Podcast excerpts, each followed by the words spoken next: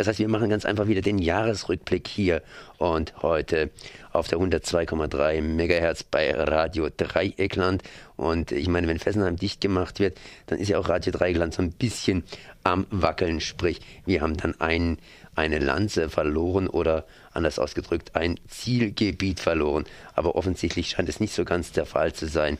Und Axel Mayer wird mich jetzt gleich mal darüber aufklären, warum unter Umständen nicht Axel Mayer mit dem Rückblick 2012. Wer ihn nicht kennt, BUND südlicher Oberrhein. Ja, hallo. Ja, alle Jahre wieder umweltpolitischer Jahresrückblick. Du hast angesprochen, Fessenheim. Äh, auch das haben andere schon gesagt. Also wie gesagt, wenn Fessenheim abgestellt würde, dann hätte der BUND ja nichts mehr zu tun. Dann könnte man auch sagen, dann hätte auch Radio Dreieckland nichts mehr zu tun. Und man weiß, Radio Dreieckland hat genauso wie der BUND noch zwei, drei andere Themen, an denen wir dran sind. Trotz anderem stand diese ja, Abschaltankündigung bei uns in unserem Jahresrückblick an erster Stelle. Es ist einfach ein wichtiges Thema. Präsident Hollande will Fessenheim abstellen. Er hat jetzt auch so einen Abstellkommissar bestellt. Und wir gehen eigentlich schon davon aus, dass er will. Die Frage ist natürlich immer, wer regiert Frankreich? Regiert der gewählte Präsident Hollande mit seinen Parteien oder regiert die EDF? Die EDF macht ja mächtig Druck im Hintergrund. Und wir als BUND gehen davon aus, Herr Hollande will abschalten, er wird abschalten, aber die Frage ist einfach die, a, hält das alte Atomkraftwerk bis 2016 durch, b, hält die französische Regierung bis 2016 durch und was macht die Nachfolgeregierung? Das heißt, im Prinzip müssen jetzt die Pflöcke eingeschlagen werden, wenn man ein halbes Jahr vor der Wahl das Atomkraftwerk abstellt. Äh, dann könnte, je nachdem, wie man dabei vorgeht, eine Nachfolgeregierung, eine atomfreundliche Nachfolgeregierung, eine Energiewende rückwärts machen, könnte die alte Kiste wieder anstellen oder könnte Euroreaktoren nach Fessenheim bauen. Also da gibt es noch viele Wenns und Abers und ich denke, es gibt für den BUND, für Radio Dreieckland und andere noch ein bisschen was zu tun und deswegen gibt es ja auch im Januar schon wieder äh, Proteste in Fessenheim. Kann man nachlesen, die Termine, ein Protestkonzert auf der Fessenheimer Rheininsel Mitte Januar auf www.bund-freiburg.de. Aber wie gesagt, Fessenheim ist nur eines von vielen Themen im Jahr 2012 gewesen. Mit anderen Worten, wollen hätte ich schon, aber können hatte ich mich nicht getraut. Oder andersrum ausgedrückt, man macht den Einstieg in den Ausstieg, beziehungsweise den Ausstieg in den Quatsch, den Einstieg in, ja.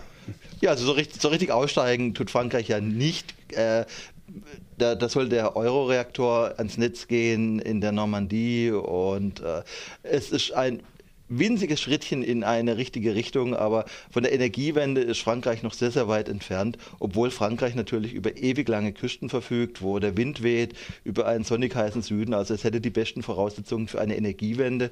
Und wenn ich jetzt schaue, in Fessenheim streiken die Arbeiter gegen die Abschaltung, kann ich aus Sicht der Arbeiter auch nachvollziehen.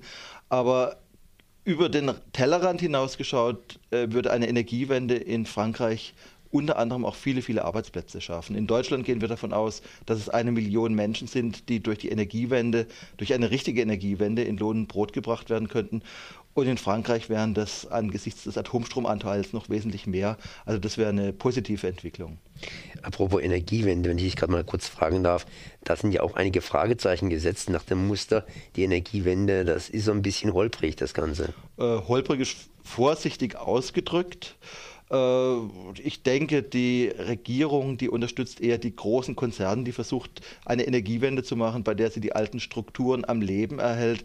Aber das klingt jetzt vielleicht ein bisschen frevlerisch, aber trotz aller Fehler, die die jetzige Regierung macht, vermutlich ist es besser, die Regierung, die jetzige Regierung macht, als wenn sie in der Opposition wäre. Das ist so ähnlich wie unter äh, einer schwarz-gelben Regierung ja auch die Kriege in Afghanistan oder nicht durchsetzbar gewesen wären. Sowas war nur denkbar unter äh, Rot-Grün. Und umgekehrt, vermutlich ist es besser, wenn jetzt die CDU-FDP an der Regierung ist und die und eine schlecht gemachte Energiewende einleitet. Äh, das ist besser, als wenn eine hasserfüllte Opposition gegen die Energiewende anrennen würde. Aber das sind einfach mal äh, so einige unorthodoxe Überlegungen. Das Jahr 2012 hat ja einiges an Überraschungen geboten. Also ganz, ganz überraschende Überraschungen. Ja, das waren total überraschende Überraschungen. Damit hat auch wirklich kein Schwein gerechnet. Das eine war natürlich das, äh, Stuttgart 21 wird teurer. Wer hätte das gedacht? äh, Die Schwaben mal wieder.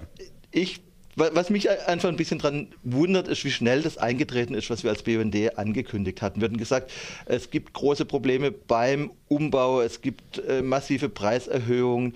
Und jetzt heißt es ja in allen Medien, vermutlich außer bei Radio Dreigland, äh, die Preise sind überraschend gestiegen. Und wir sagen, die Preise sind nicht überraschend gestiegen, sondern sie sind äh, das war keine Überraschung, sondern wir wurden eigentlich angelogen. Wir wurden bei der Volksabstimmung belogen und betrogen von einer einflussreichen Lobby.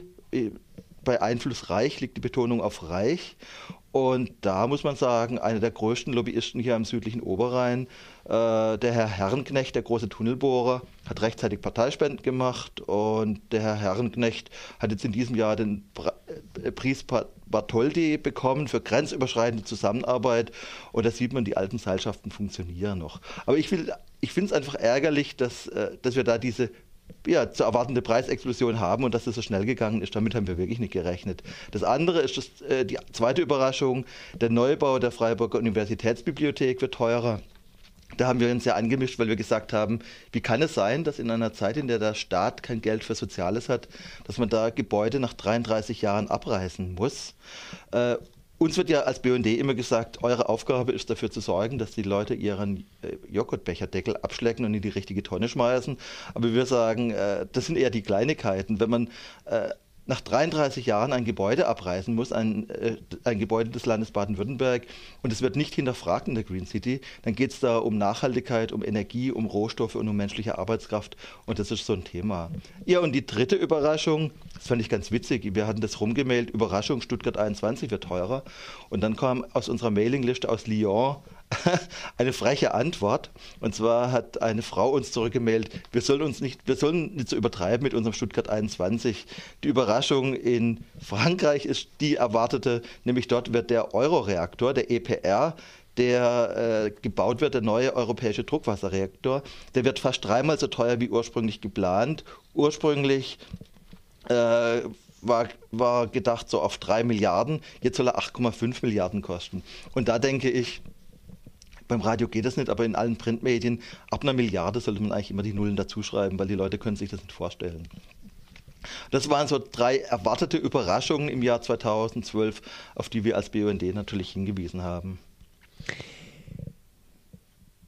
Erfolge sind auch noch zu vermelden. Ja. Und zwar hier am Naturschutz, klassischer Naturschutz am Oberrhein.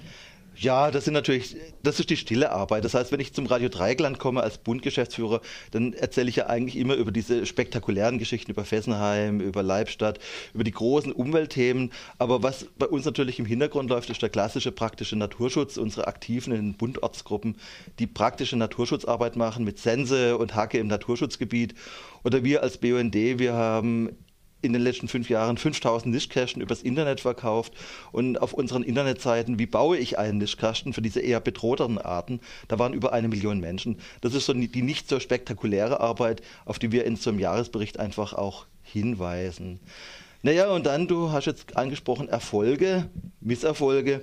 Da haben wir so ein winziges Teilerfolgchen jetzt auch gerade heute, und zwar die Stockamin. Die Stockamin beschäftigt uns ja schon seit vielen, vielen Jahren.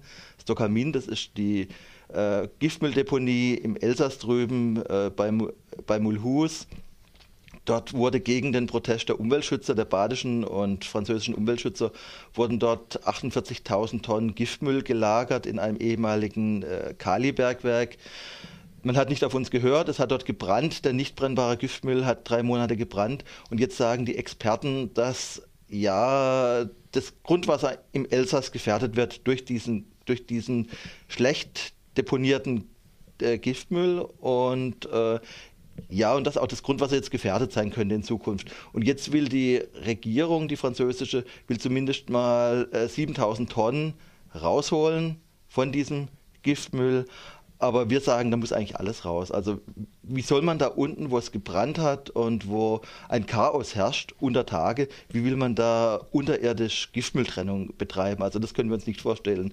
Das heißt, auch da, die französische Regierung macht kleine Trippelschrittchen in die richtige Richtung, aber wir sind als Umweltverbände noch nicht ganz zufrieden. Auch da wieder das klassische Problem wie bei der Asse in Deutschland und bei der Stockamin im Elsass. Die Umweltverbände haben gewarnt, man hat nicht auf uns gehört und jetzt bringt das für die Allgemeinheit ungeheure Kosten. Das heißt, die Konzerne bereichern sich kurzfristig und es wird nicht langfristig gedacht. Man hört nicht auf die Umweltverbände, an der Stelle hört man nicht auf Alsace Natur und auf den BUND und die Folgekosten trägt einfach die Allgemeinheit. Wenn ich mal ganz kurz unterbrechen darf, im letzten Jahr gab es auch einen kleinen Erfolg und zwar die Lachse sind wieder gekommen. Sind sie in diesem Jahr wieder irgendwie aufgetaucht oder äh, ist es sozusagen noch periodengemäß? Weil ich meine, du hast gerade Wasser erwähnt, Grundwasser hängt ja alles miteinander zusammen. Der Rhein ist sauberer geworden, aber so toll ist das Ganze auch noch nicht. Und äh, da beißen sich ja zwei Sachen. Auf der einen Seite will man solche Tiere wie den Lachs wieder haben, auf der anderen Seite möchte man natürlich auch die Wasserkraft nutzen. Und ja, Umweltschutz ist natürlich ein komplexes Gebiet. Also für mich ist diese Wiederkunft der Lachse eigentlich auch ein Stück weit ein persönlicher Erfolg. Also einfach, wenn ich mir anschaue, wie war der Zustand der Gewässer noch vor 30 Jahren, wo man in Elstreis am Glotter nicht baden konnte, wo der Rhein eine Kloake war, wo beim Sandos-Unfall der Rhein chemisch gereinigt wurde von oben bis unten. Und im Prinzip haben wir jahrzehntelang dafür gekämpft, dass die Wasserqualität besser wird. Ich erinnere mich an diese Kämpfe um die Usin Kaiserberg, letzte Papierfabrik der Region, die keine Kläranlage hatte. Und jetzt ist das Wasser sauberer. Es ist noch nicht sauber, aber es ist wesentlich sauberer gemessen an früher. Der Lachs kommt wieder und es sind natürlich noch ganz wenige. Das heißt, die Durchlässigkeit des, äh, des Flusses ist noch nicht gegeben. Äh, die Lachse, die jetzt durchkommen, sind Schleusentaucher. Das heißt, da gibt es teilweise keine Fischtreppen. Das heißt, da muss der Lachs, der jetzt in die Els kommt oder der, der in die Glotter kommt, der muss durch eine Schleuse durchgegangen sein, durch mehrere Schleusen. Also das ist noch nach dem Zufallsprinzip. Und da sehe ich auch so ein bisschen so eine Veränderung bei der Umweltbewegung. Wir haben jahrzehntelang jahrelang für die Wasserqualität gekämpft, waren erfolgreich. Und jetzt geht es eher um die Fragen der Renaturierung. Also wie können wir aus diesen gradgestreckten Kanälen, Els, Glotter, Dreisam, das sind ja so diese klassischen Kanäle, so wie das deutsche Denken, in der Mitte der gradgestreckte Kanal, links und rechts der Damm und die Angst vom Hochwasser. Wie können wir aus diesen Kanälen wieder naturnahe Bäche machen? Wie können wir Renaturierung betreiben? Und da sehen wir ein Stück weit den Bahnausbau am Oberrhein als Chance. Da müssen Ausgleichsgelder gezahlt werden. Und das große Problem der Bahn, die Zerschneidungswirkung, das große Problem des Neubaus der Bahn ist die Verlärmung und, das, und, und die Zerstörung von Naturschutzgebieten. Und das sagen wir, wir sind für die Bahn, aber und die muss auch so umweltfreundlich und menschenfreundlich als möglich gebaut werden. Aber mit den Ausgleichsgeldern könnten wir jetzt Elst, Glotter, Dreisam diese Charakterflüsse unserer Heimat könnten wir renaturieren, könnten Dammrückverlegungen machen und könnten da grüne Schneisen schaffen, die die Rheinauen mit dem Schwarzwald verbinden. Das sind so diese langfristigen Strategien, an denen wir als BUND kämpfen und für die wir uns engagieren und wo wir über die Jahre hinweg auch immer wieder Erfolge sehen. Wir haben uns in, der letzten, in den letzten Jahren über was anderes auch noch immer unterhalten. Popcorn beziehungsweise die Vorform des Popcorns Mais und die Gefahren, die dem Mais ausgesetzt sind, sprich dem berühmten Bohrer. Und äh, ja, ich glaube, das kannst du auch auseinanderklabustern. Ja, also wie gesagt, wir haben ja diese generelle, dieses generelle Problem der Vermaisung am Oberrhein. Das ist einfach optisch häuslich. Das, das heißt, dass wir in der Ebene durch riesige Maismonokulturen fahren und das hat Probleme für das Grundwasser, weil Maisanbau bedeutet auch immer äh, Vergiftung des Grundwassers. So, so muss man das eigentlich ausdrücken. Und deswegen war für uns klar, wir müssen die Vermeisung zurückdrängen. Äh, Biogas und Biosprit ist nicht die Alternative für eine sinnvolle Energiewende. Äh, in, kleinen Nischenbereichen mag das möglich sein, aber diese Vermeisung ist unerträglich. Und da hatten wir Jahrzehnte, nee, jahrelang gesagt, wir haben jetzt diesen äh, Maiswurzelbohrer und der Maiswurzelbohrer lässt sich auf zwei Arten bekämpfen. Er lässt sich bekämpfen mit Gift oder er lässt sich bekämpfen mit der Fruchtfolge. Fruchtfolge heißt nicht jedes Jahr immer Mais auf der gleichen Stelle.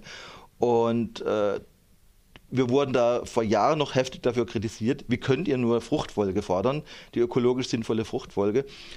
Jetzt zwischenzeitlich ist es Vorschrift, noch nicht alle Landwirte halten sich dran, aber es sind Fortschritte zu erkennen und deswegen hoffen wir, dass die Vermeisung am Oberrhein langsam zurückgeht.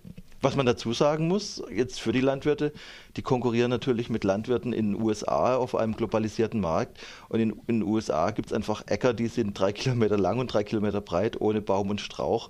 Und da hat unsere kleinräumige Landwirtschaft am Oberrhein natürlich zu kämpfen. Trotz allem, wir erkennen diese Marktmechanismen, aber äh, wir müssen uns, wir sind die Lobby des Grundwassers und deswegen müssen wir uns gegen diese Vermeisung einsetzen.